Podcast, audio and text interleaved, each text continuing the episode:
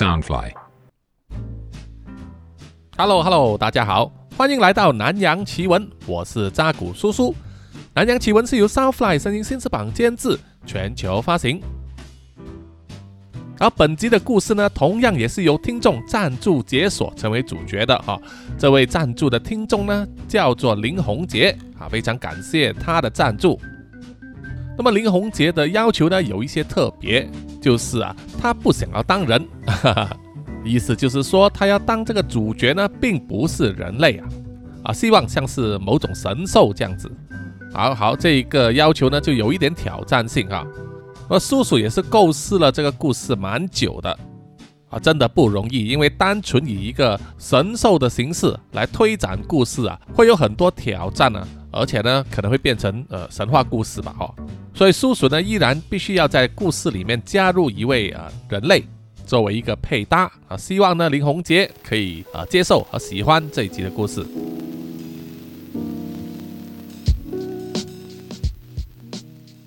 在菲律宾马尼拉《每日邮报》的办公大楼里，编辑部的员工陆续到来公司上班，准备迎接忙碌的一天。小林是一位新进的助理编辑，已经上班大概半年了。在他的直属上司，也就是副刊的编辑茱莉亚的教导之下，小林已经进入了状态，熟悉了整个流程。那么今天早上呢，他来到编辑部楼下的咖啡厅，和往常一样，买了两杯咖啡外带，一杯给自己，另外一杯呢就给茱莉亚。在乘搭电梯上去编辑部的时候，小林拿出手机去刷这个推特，这时候他就看见。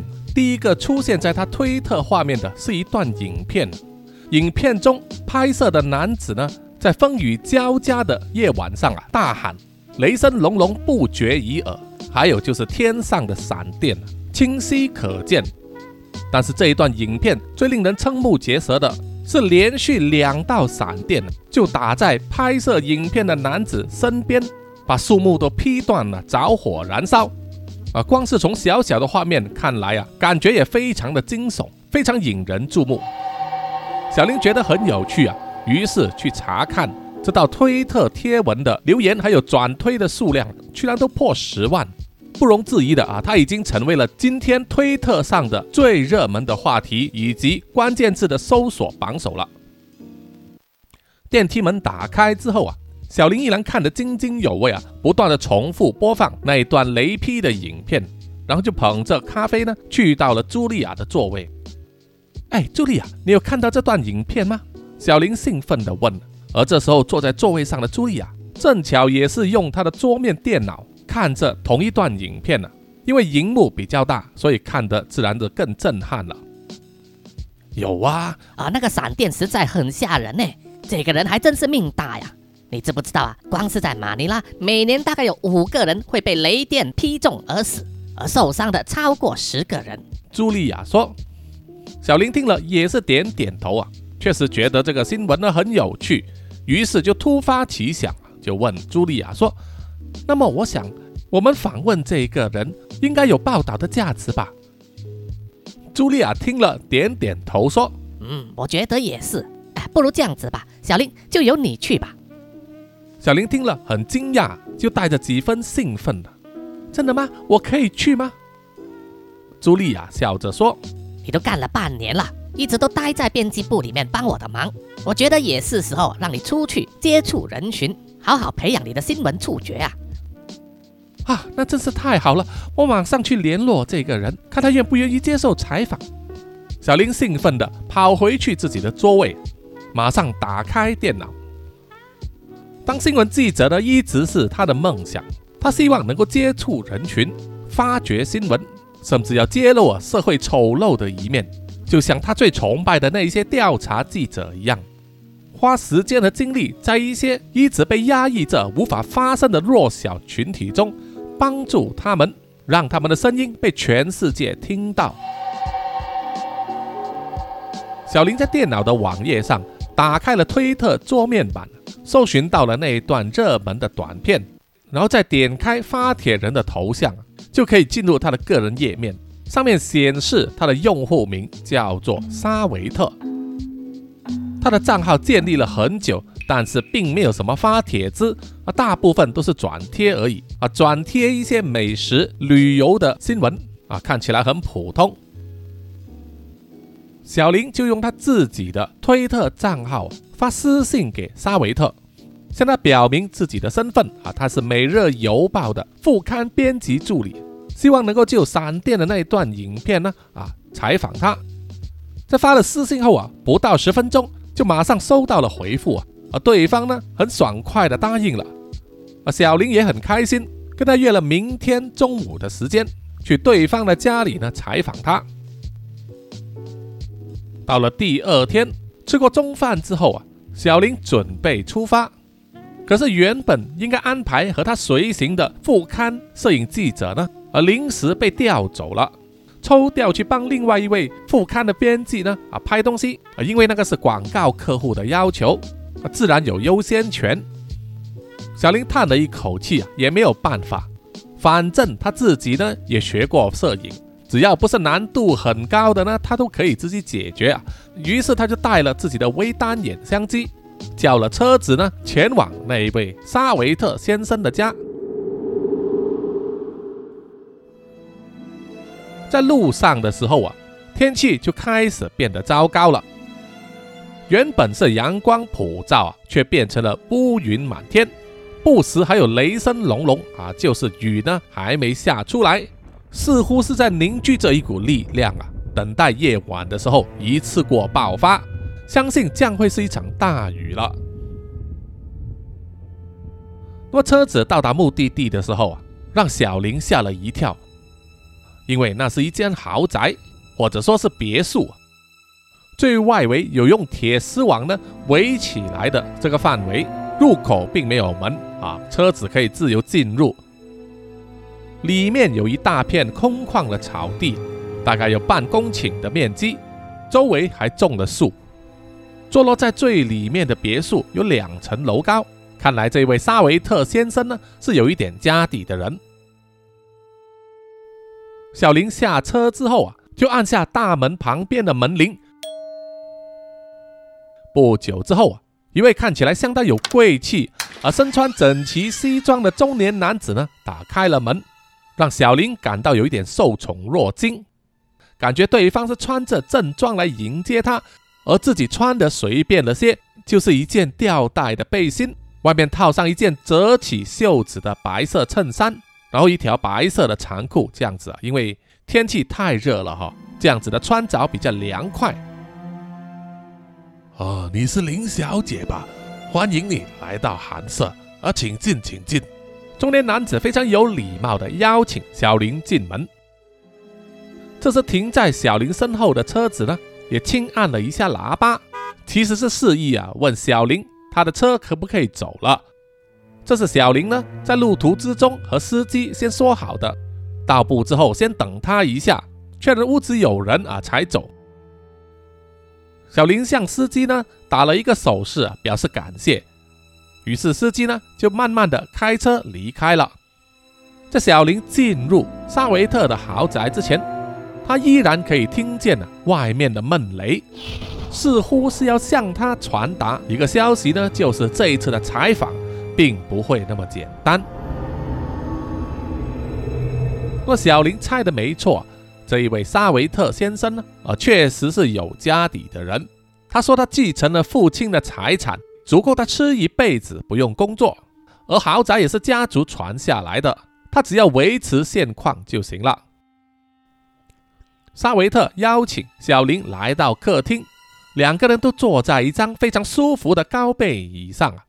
两个人之间有一张小圆桌，小林就从他的包包里掏出了相机，还有他的录音笔，放在桌子上。两个人先闲话聊了一阵子之后啊，在获得了沙维特先生的同意，容许他录音，小林呢就按下了录音笔的录音键，开始了他的访问。沙维特先生呢，我想请问。你上载的那一段影片是在什么时候、在哪里拍的呢？哦，其实就是前两天就在我屋子前面这一片草地上拍的。当时大概是夜晚七八点左右，你知道吗？那一天晚上狂风暴雨的，我就坐在客厅里，和我的狗狗 Lucky 啊一起看着电视。哦，你有一只狗狗叫 Lucky 哈？没错，是一只斗牛犬。哦，然后呢？小林一面问，一面到处张望。既然说他家里有一只斗牛犬，怎么没看见他走出来呢？照理说，狗狗对外来人应该很敏感吧？这个时候，沙维特就回答说：“我们看着电视节目啊，原本是好端端的，突然间外面闪起一道雷电啊，那道光非常亮，然后就是一道雷劈声。”非常非常的响亮啊！相信是我这一生人之中听过最响亮的雷声了。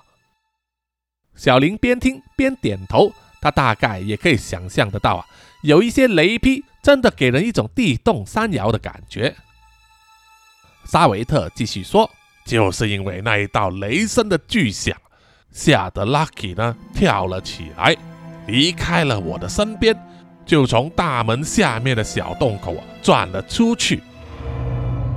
沙维特指了指，小林就跟着他手指的方向呢，望向了豪宅大门，而下方确实是有一道小门，是专门设计给狗狗出入的。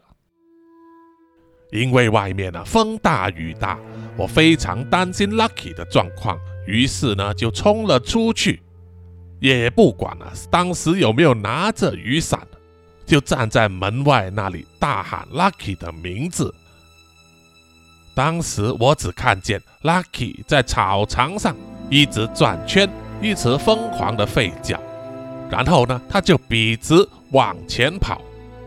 我当时啊非常担心他，怕他被雷劈中啊，于是不由分说，就一面喊着 Lucky 的名字，一面追了出去，追到草场的中间。小林一面听一面回想起那段影片里面，确实呢，当时那个人是在喊叫着，而原来是在喊叫着他狗狗的名字。萨维特描述当时的情况啊，相当的传神，而双手也舞动起来。他说：“我当时全身都湿透了，可能是雷声太大，Lucky 完全听不见我的呼唤吧。”接着，我只记得就是一道电光闪过，然后我右边的那一棵树呢就被雷劈中，应声倒下。接着是左边的那一棵树也被劈中了。不得不说，当时左边那棵树啊，离我站的位置应该不超过一百米啊，倒下来的树枝也差一点压中我，真的是险过剃头啊！小林不断的点头啊，确实真的很危险呐。我想在那一种风雨交加的晚上，如果一个人站在空旷的草地上，是很容易被雷劈中的。能像沙维特先生您这样子，两次都避过雷劈，这个几率真的是……沙维特接着说：“那个几率是两百一十三万分之一吧？我已经计算过了。”小林啊，不断的点头表示赞叹。确实，在两百三十万分之一啊那么小的几率里，都能够逃过两次的雷击，这可能不单是幸运那么简单吧。于是他就问了：“哈，这个实在是太吓人了。那么，沙维特先生，您是怎么想的？您觉得这完全是因为你的运气好，才躲得过两次的雷击吗？”沙维特摇摇头说。幸运这回事啊，太抽象了吧？我们根本看不见，无法猜度。不过，我觉得我是获得了保护吧。哦，是什么保护呢？这时，沙维特就松开了他的西装领口，从里面掏出了一条挂在脖子上的项链。项链上有一个佛牌大小、象牙色的椭圆形，上面雕刻着一些纹路。看起来制作非常精美。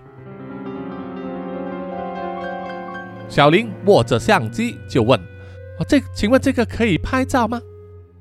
萨维特笑着说：“可以啊，请便吧。”说完还凑近了身体，把吊嘴握在掌心，让小林更容易拍摄。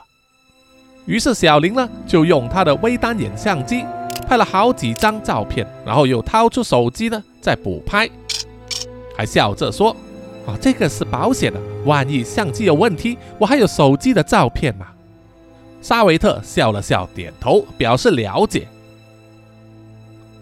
拍完之后啊，在检查照片的当时，小林就问：“哎，那么你的狗狗 Lucky 怎么样了？它有在这里吗？我可以给它拍张照片吗？”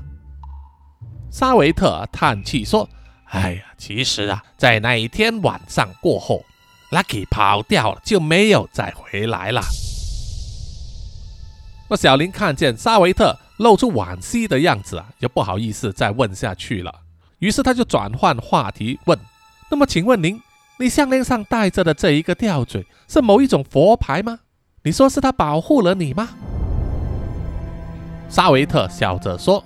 他确实保护了我，不过这个不是佛牌，这个我们叫做阿基曼，就是一般人称的那种护身符了。小林一面点头啊，一面把相机里面的照片啊放大，来查看那个吊坠的细节。上面刻了一个人坐在中间，两只手拿着像是刀这样子的工具啊。左右两方各有一排像是骷髅头，而下方还有很多象形文字啊，可能是某种经文吧。啊，总之呢，就是小林从来没有见过的款式。沙维特又说：“这个阿基玛对我来说非常重要啊，它不但保护了我，让我免于受到伤害，还一直给我带来好运，心想事成。”小林啊，不断点头。心里想啊，那个东西可能有一点报道的价值，应该要深入的探究。于是他就问：“那么沙维特先生，请问你这个阿基玛呢，是你的家族传下来的吗？还是说你是通过某种渠道得到的？”沙维特背靠回椅背上，右手轻轻抚摸着项链上的护身符，但是并没有把它收回在衬衫里面。他回答说：“不是家族传下来的，这个阿基玛是我自己做的。啊，是用什么做的呢？”沙维特笑着回答：“骨头。”这时，外面突然传来雷霆巨响，吓得小林整个人几乎要从椅子上跳起来，而且一阵寒意呢游遍了全身，让他突然间感到有点内急。于是他就说：“哦，这真的是有趣了。呃，萨维特先生，我想借你的洗手间一用。”萨维特笑着点头说：“啊，没问题，你就走上楼，转左第一道门就是了。”好，谢谢你啊，失陪一下。说完，小林就把相机呢放在桌上，把手机放入他衬衫左边的口袋里。然后站起身，离开了座位，走上了楼梯。当小林的脚呢踩踏在木质的楼梯板上的时候呢，木板发出滋滋的声音，让他心中啊涌起一阵直觉啊，觉得有些东西不大对劲。小林走上楼的速度不算很快啊，他一面走一面左右的张望，他发现这栋豪宅呢啊真的很大。大到呢，一个人是根本照顾不来的，一定至少要有三到四个人呢帮忙打扫，才能维持眼前这种整洁程度。啊，小林走上楼的时候呢，特地用手指摸了摸楼梯护栏呢一些比较难擦的位置，他发现一点尘埃也没有，啊，可以说是一尘不染的。这表示啊，这间房子呢应该是有仆人负责打扫的。可是怎么一个仆人也没有见到呢？走到一楼之后，是一条长长的走廊，两边都有好几间房门。啊，虽然有亮着灯，但是啊，相对的比较阴暗。再加上外面呢，天已经黑了，还闪着雷电，给整间房子更添几分诡异。小林转向左边，往前走，第一道门就在啊左边。他轻轻转动了门把啊，打开之后啊，发现里面确实是洗手间。于是就关上了门啊，上了锁，然后就行了个方便。解决完之后，洗过了手啊，因为洗手间里面并没有擦手布啊，小林只好一直挥动双掌，希望让手上的水呢挥干，然后又慢慢的沿着原路呢走回去客厅。但是现在他却发现了，沙维特先生并没有在他的位置上。小林心想，可能那位沙维特先生是去了拿水跟杯子吧。于是他就坐回椅子上啊，静心的等待。但是大概等了十分钟之后，依然没有看见沙维特回来，这就让小林感到不妥了。他离开的时间未免太长了吧？正当小林想着下一步应该怎么做的时候，他就发现自己放在咖啡桌上的那支录音笔呢，依然在运作之中。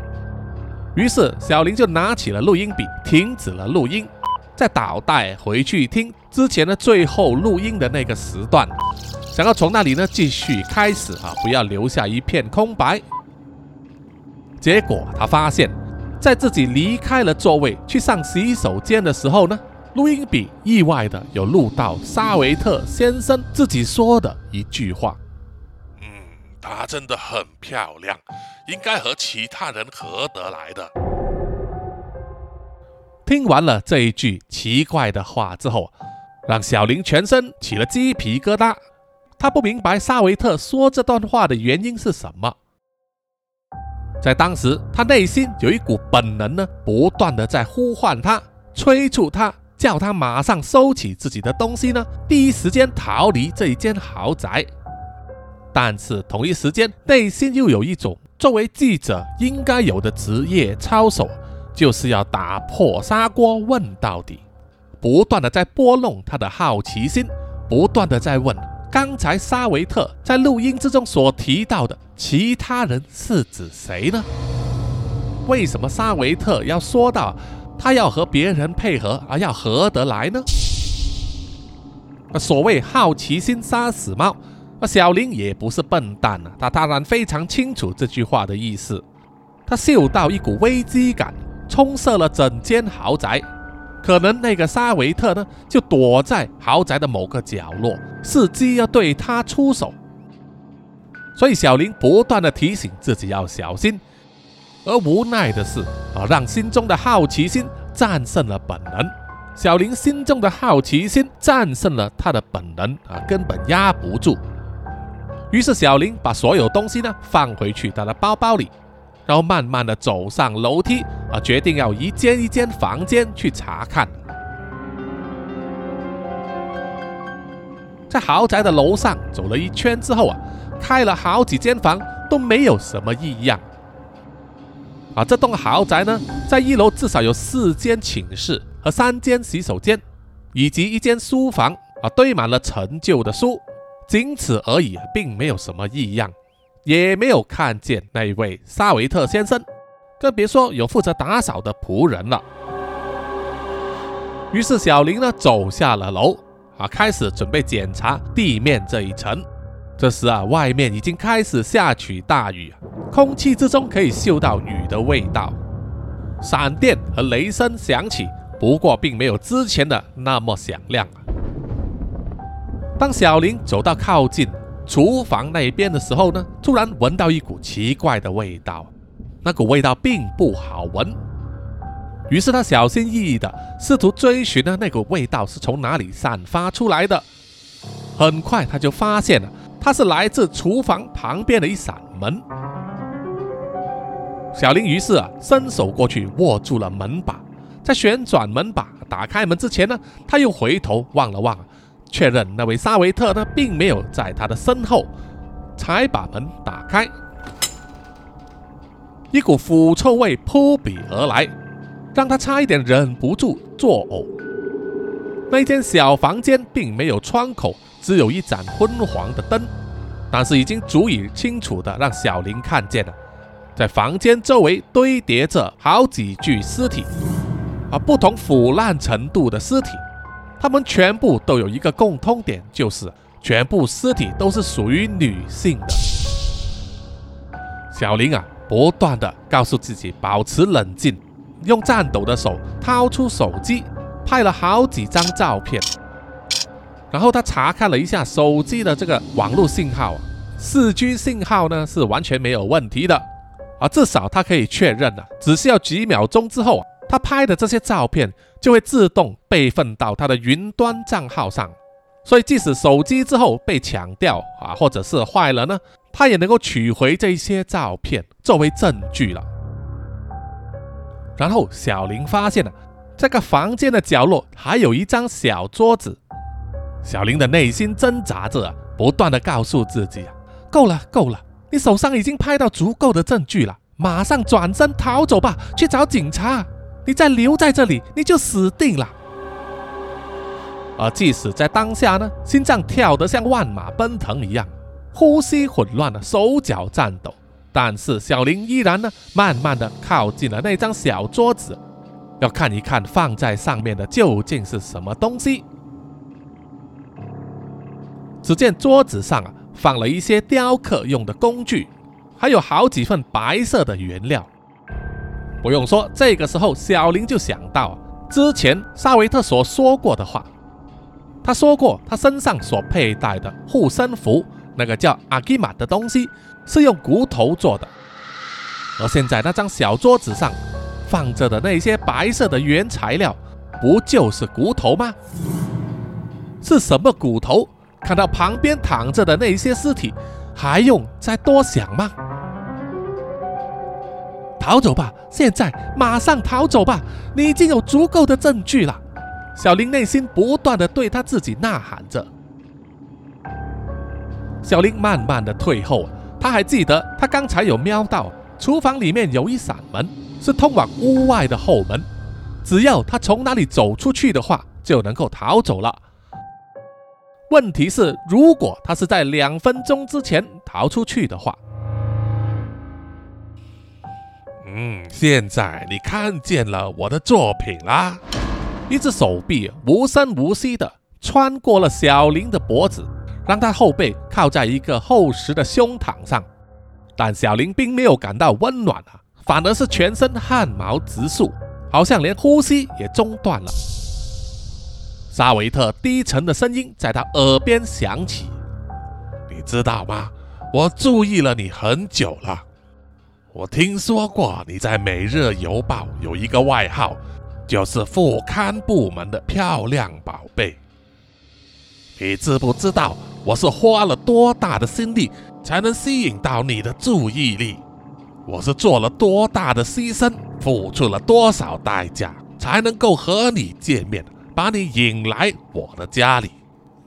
当你站在我的门口啊，我正眼看见你的时候，我就知道一切都是值得的。我真的是非常期待啊，把你美丽的骨头加入我的收藏品之中。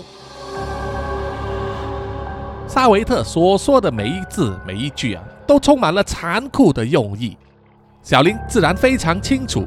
如果他不能及时反抗、挣脱这个困境的话，他的下场会是如何？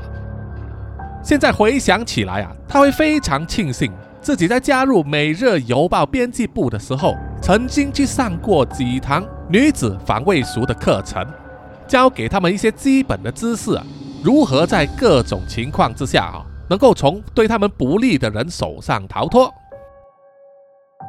而现在。他在被沙维特从后勒住脖子的姿势啊，正是课程里面的其中一课重点指导。虽然眼泪已经开始从眼角处流下，但是小林深吸一口气，然后挥动自己的手肘往后攻击沙维特的胸口，同时也用脚啊用力踩在沙维特的脚尖上。两种攻击同时进行啊，马上就奏效了。沙维特痛得松开了手。小林就趁这个机会啊，挣脱了，然后转身就跑。啊，幸好厨房那一边的那一扇后门并没有锁上，他一扭开门把就冲了出去。外面呢已经是狂风暴雨，小林也顾不得那么多，总之心中只有一个念头，就是跑。你别跑，给我回来！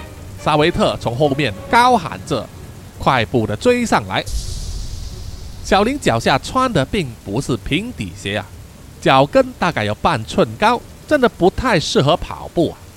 于是啊，当他跑到草场的时候呢，就停下来，脱下了鞋子，丢向了从后追上来的沙维特。沙维特随手就把鞋子拨开，然后纵身一跳，把小林扑倒了。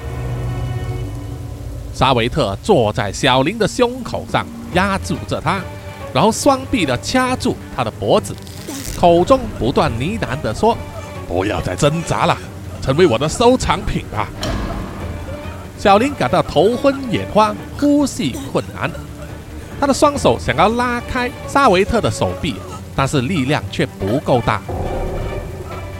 由于现在外面下着狂风暴雨，打在脸上的雨水让小林保持多几秒钟的清醒。这个时候，他突然发现掐住他脖子的沙维特呢，颈上上戴着的项链，那个阿基玛在他的胸口上啊摇来摇去。某种直觉告诉小林，那一个阿基玛是他生死存亡的关键。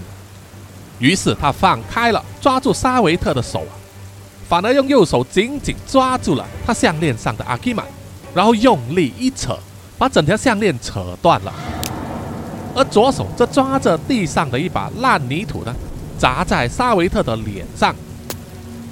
沙维特的身体呢顿了顿啊，然后小林就把他推开。转身就想从地上啊爬起来，但是光靠爬行怎么能逃过沙维特的魔掌呢？在爬了好几步之后啊，小林一转头就看见沙维特呢站直了身体，居高临下的望着他，眼神锐利又残酷，从衣袋里拔出了一柄弹簧刀，在闪电的电光反射之下呢，刀锋显得异常的锋利。当小林以为自己完蛋的时候，突然间一阵白光，让他眼睛几乎呢失去了视觉。他只记得在最后的那一瞬间，一股闪电从天而降啊，劈中了沙维特。等到小林回过神来，视觉恢复了正常的时候啊，这时他看见一只巨大的像是狼的动物啊，全身泛着白光。毛发的边缘还像电线短路一样啊，发出了蓝色的火光，滋滋作响，仿佛就像是一只全身伴随着雷电降落的神兽。而这一只神兽居然有两个头。即使眼前出现了这种异象，已经被吓得魂不附体的小林，根本没有办法想起啊，拿起手机或者是相机去拍下当时的照片。他只是记得呢，自己和那只满身是雷电的双头狼眼睛对视着，然后那只双头狼就望向了旁边倒在地上的沙维特。小林也可以看见了，沙维特全身焦黑，冒出了烟，一动不动。那一只双头狼走到了沙维特尸体的旁边，然后张开了嘴巴，然后从沙维特的尸体上。吸走了一些东西啊，像是他的灵魂啊，吞进了肚子，然后啊，又转头过来望向了小林，让小林忍不住啊，往后爬了几步。这个时候，那只双头狼居然说出了人话，他两张嘴巴同步发声说：“他的那个东西给我。”小林想了想。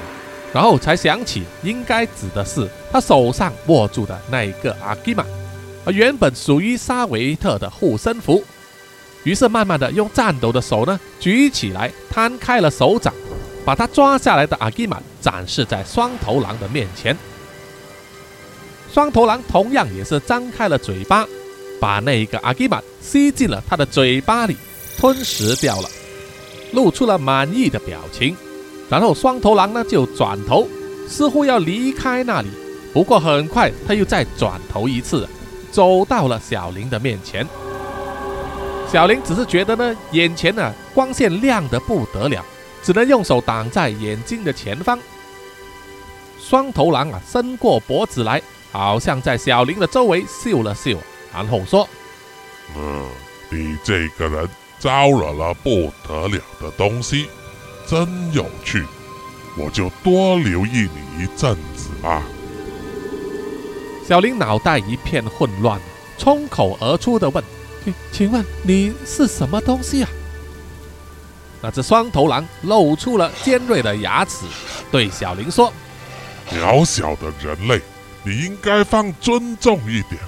我刚才可是救你一命了。”小林知道自己刚才说的那一句话得罪了这只双头狼，只好颤抖呢啊下跪道歉：“对不起，对不起。”所谓不知者不罪，请原谅我的无知，请您告诉我，呃怎么称呼您呢？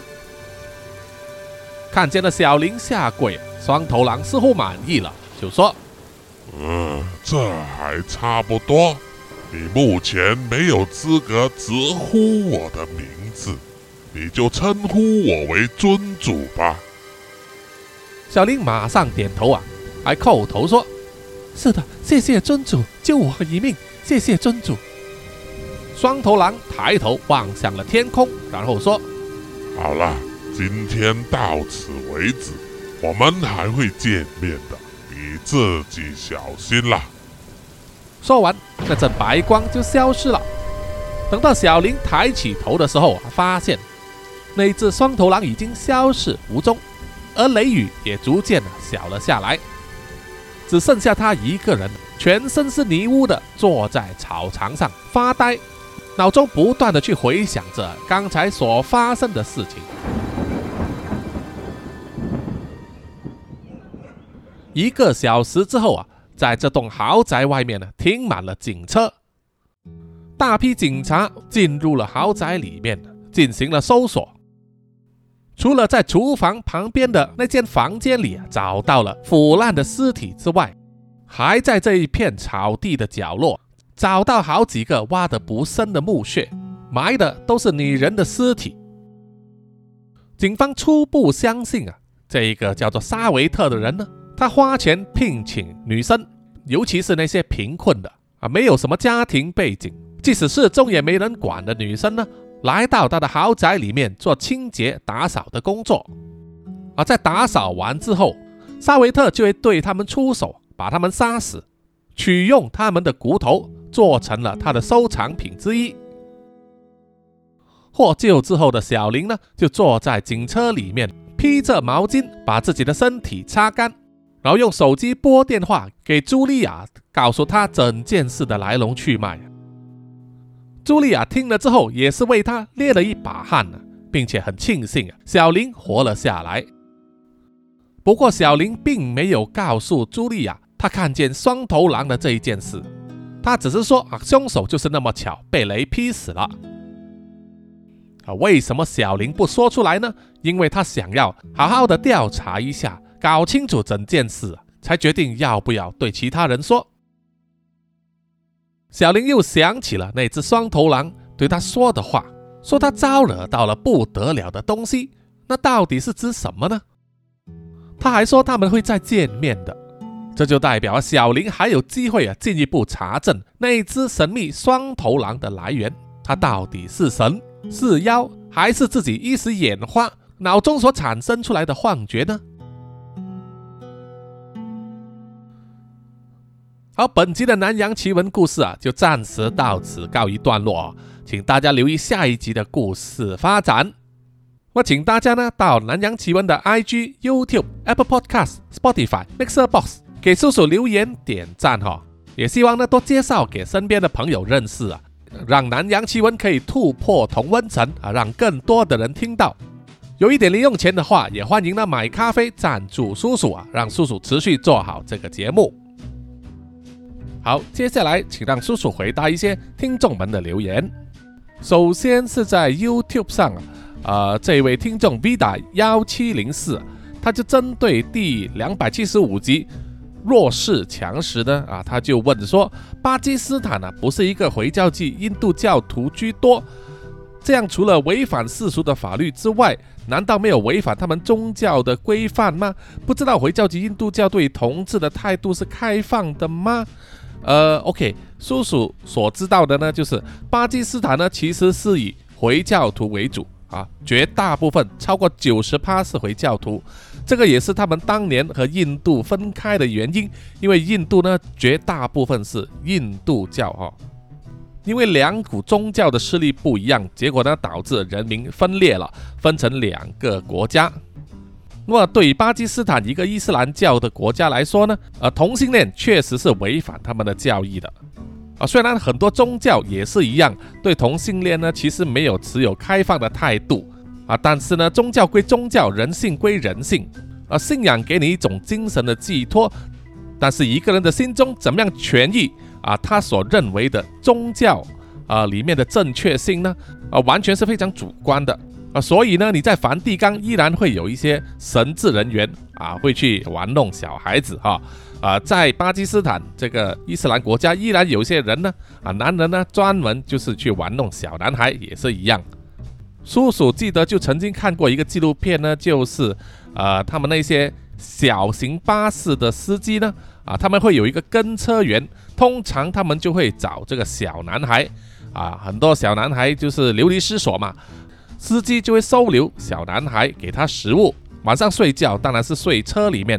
不过，当然还有潜在性的这个需求，就是晚上呢，啊，这个小男孩就会被这个司机呢，啊，作为发泄的对象，有些时候甚至会用来做筹码，把这个小男孩交给其他人啊玩弄，用来换取一些利益啊，这个其实是一种社会问题。有机会的话，叔叔啊，看能不能在南洋奇闻里面跟大家分享。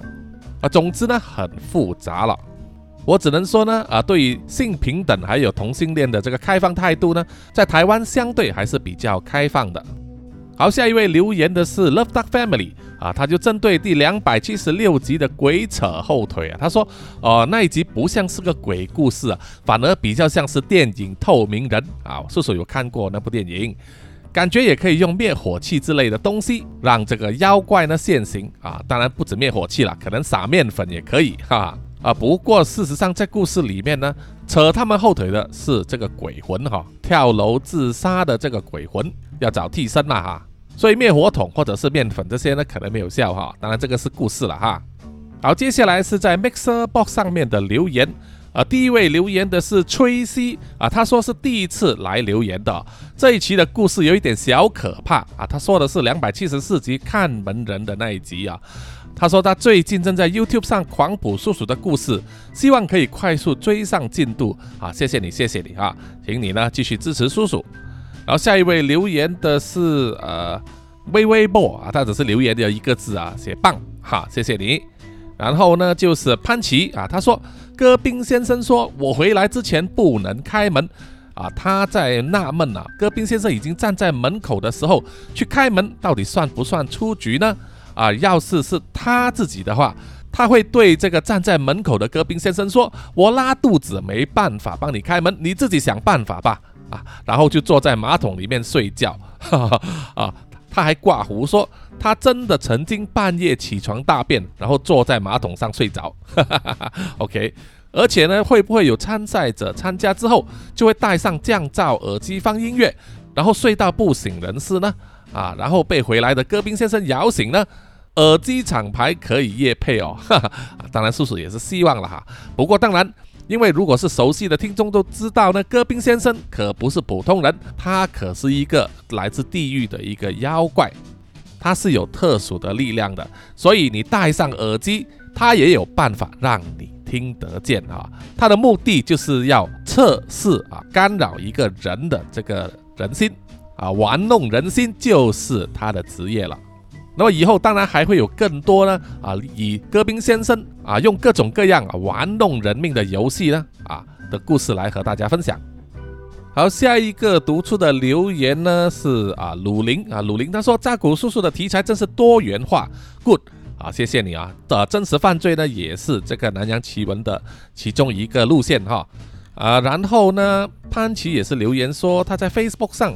看到一个名片呢，就是美国一名男童被他的空手道教练绑架性侵，啊，虽然后来成功救出，但是这个男童的父亲呢，啊，非常不满，就在嫌犯押解回去的时候呢，埋伏在机场啊，然后开枪呢，直接把那个囚犯呢，啊，打死了。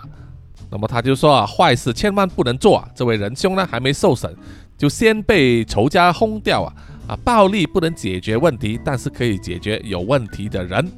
这句话是没错了，但是有时候真的也是要考虑一下轻重。呃，可能这位父亲呢，啊之后就必须面对啊坐牢。那么他那一位身心受创的儿子又怎么办呢？哎呀，有时候人生就是这样子啊，叔叔也很难下评论。因为叔叔也是一个非常记仇的天蝎座哈啊，如果有人敢这样子动我的孩子的话啊，说不定叔叔也会一样啊啊，对那一个人呢十倍奉还。然后下一位留言的是啊，twin 哥费啊，他说身为女生多少有被性骚扰的经验。啊，知道自己对抗不了呢？啊，当下除了害怕，也是想呢只有怎么样才能够安全脱身。啊，别说举报啊，连事后跟人叙述都未必能够得到支持。啊，这一点呢，叔叔也是了解的，因为我们也是看过很多呃电影或者电视剧，都有这一方面的这个剧情表演过。啊，我们都知道啊，所以这一边呢，最后啊，吞哥费也说这一波的 Me Too 呢啊是做得很好啊，最起码让那些有过或者想过的含十楼啊 啊猥亵的人呢啊有所警惕。是的，是的啊，到今天为止呢，这个呃黑人还没有去认罪哈。啊，总之呢，叔叔也是觉得黑人这个家伙呢，观感不好啊，个性也不好，还常常说谎，而且说的都是很低级的谎话，很容易被拆穿的哈。而证明呢，其实他和他的老婆一样的个人逻辑呢，其实是不清楚的。好，接下来呢，还有针对这个第两百七十六集鬼扯后腿的这一个故事呢，啊，这位新留言的人叫做老外，他说谢谢叔叔的用心啊，真有画面。啊，谢谢你啊！当然还有其他留言的听众，包括啊，肖华义、儿时公园、许秀婷、三 D 丽、真爱笑、布里小哥哥、庄家伟、房心怡、海王、邱丽轩、幺零零幺啊等等哦，如果有漏了啊，请原谅啊。那么谢谢大家呢啊踊跃的留言，谢谢大家的支持。啊，最后呢，请让叔叔啊念出所有赞助者的名单。啊，在此要提醒一下呢，有些在 Mixer Box 里面使用这个定额赞助的听众呢，啊，每个月都会在他们的信用卡上扣款，啊，有一些听众会私信我说，他的信用卡可能是到期更换，所以会中断了这个赞助啊，他会跟我说一声，他说会等到这个卡换新之后啊，继续赞助啊，叔叔在此呢，非常感谢他们，也请大家呢啊，可以的话，能力范围之内啊。尽量支持叔叔啊，做好南洋奇闻这个节目，OK 啊，谢谢大家。那么最后呢，请让叔叔念出所有赞助者的名单。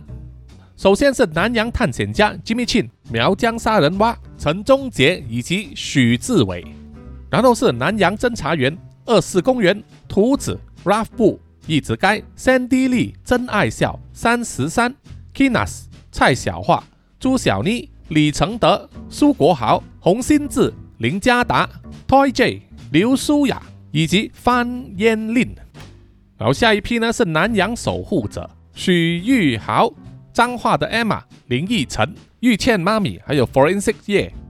最后一批就是南洋信徒黄龙太子妃、苗疆杀人蛙、西里子、林以乔、吴大佩、吴大豪、筛利、飞蟹、本我无心、潘琪、张新芳、萧毅。林宏杰、许志伟、查理哥哥、Forensic 叶以及林小润，谢谢啊，谢谢大家的赞助，谢谢你们的支持，我们下一集再见，拜拜。